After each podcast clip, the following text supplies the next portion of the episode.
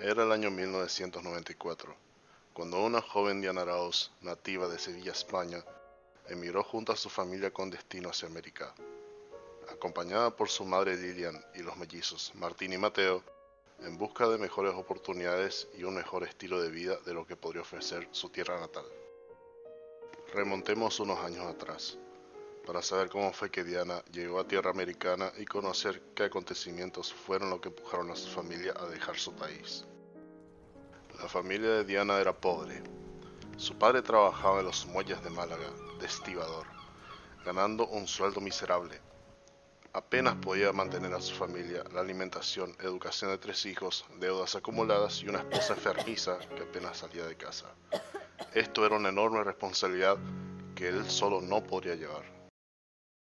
El hombre terminó cayendo en el alcoholismo, y fue en 1992 que Antonio Arauz fallecería cuando cayó al mar estando ebrio.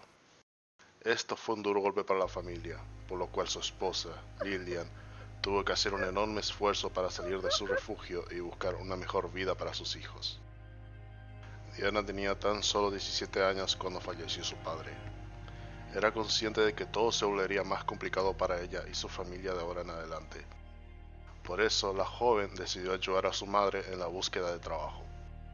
En aquellos tiempos era muy difícil conseguir un empleo, ya que España pasaba por una crisis económica y una alta tasa de desempleo.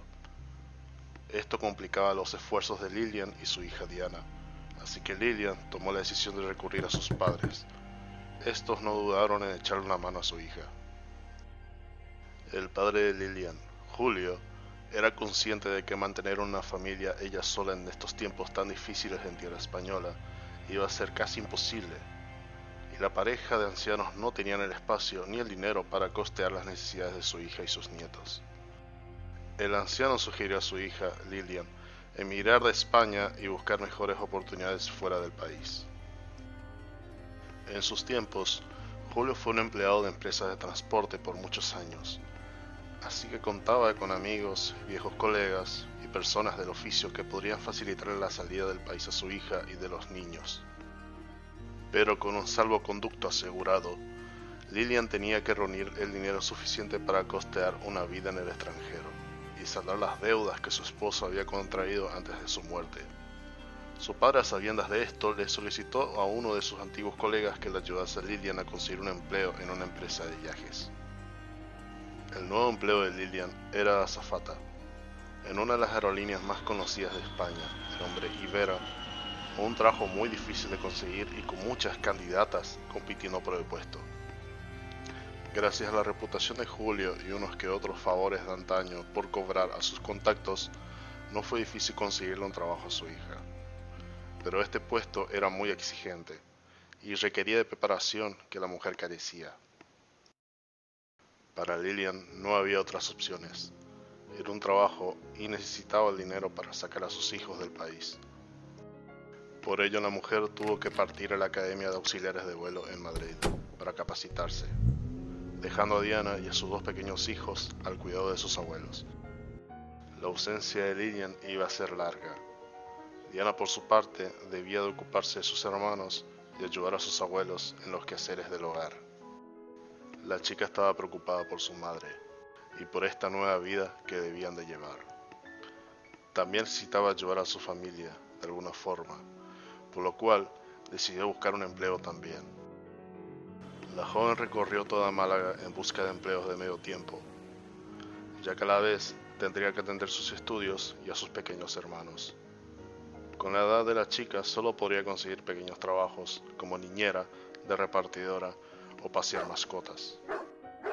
El pago de cada una de estas pequeñeces eran limosnas para Diana. No contenta con esto, fue a pedirle consejo a sus abuelos. La pareja de ancianos no aprobaba que su nieta a su edad realizara todos estos trabajos a la vez, y que ésta regresara a casa arrastrándose por el cansancio. Además de que necesitaban ayuda con los niños, Mateo y Martín de 6 años eran un par de traviesos y revoltosos. Todos los días querían salir a jugar, y los ancianos no contaban con la energía para acompañarlos. Dándose por vencida, durante un tiempo la chica se ocupó exclusivamente de sus estudios y la familia, tratando de no ser una carga para ella misma y sus abuelos. Llegó el año 1993.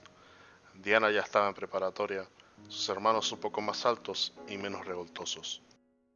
Sus abuelos seguían con el mismo aspecto, como si se trataran de seres inmortales, ya que físicamente no cambiaron mucho desde que la joven tenía uso de la razón. El único contacto de la joven con su madre era mediante cartas y fotografías, un tipo de registro que Lilian compartía con su hija, sobre su progreso como azafata y de los países y lugares que visitó. Ver a su madre tener estas experiencias llenaba el corazón de Diana. Esto animaba a la joven a seguir esforzándose en sus estudios y ayudar a su familia. En un día de otoño, Diana se preparaba para salir a buscar a sus hermanos de la escuela. De camino a la puerta, vio en el living a su abuela Esther, preparando pasteles y golosinas que durante esta temporada ella suele hacer. Pero lo que sorprendió a la chica es que su abuela lo estuviese preparando en grandes cantidades, como para alimentar a varias personas.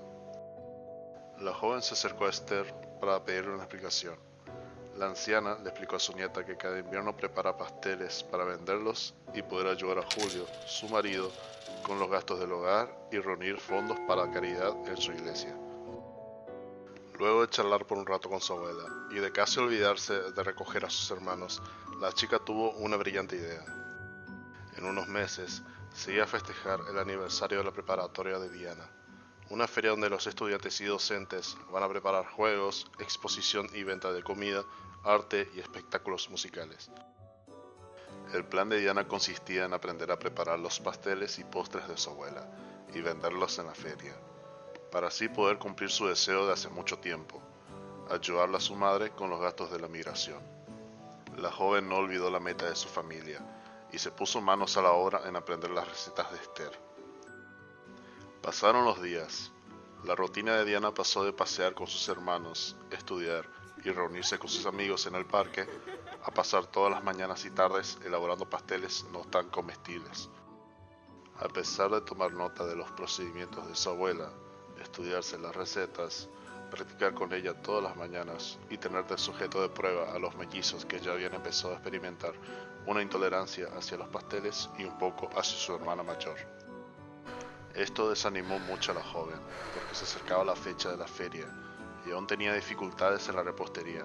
Su abuelo y sus hermanos, al ver a la chica en un punto de casi quiebre, la alentaron para seguir practicando y no rendirse. Los hermanos ofrecieron para salir a buscar todos los ingredientes que Diana necesitara y ahorrarle los continuos viajes al mercado. Su abuela, por su parte, le hizo la promesa de ser más estricta con ella y no descansar hasta que lo lograra. Estas palabras, por parte de su familia, motivaron a la joven a seguir elaborando dulces. Los días pasaron, las semanas, los meses y Diana seguía junto a su abuela Esther practicando.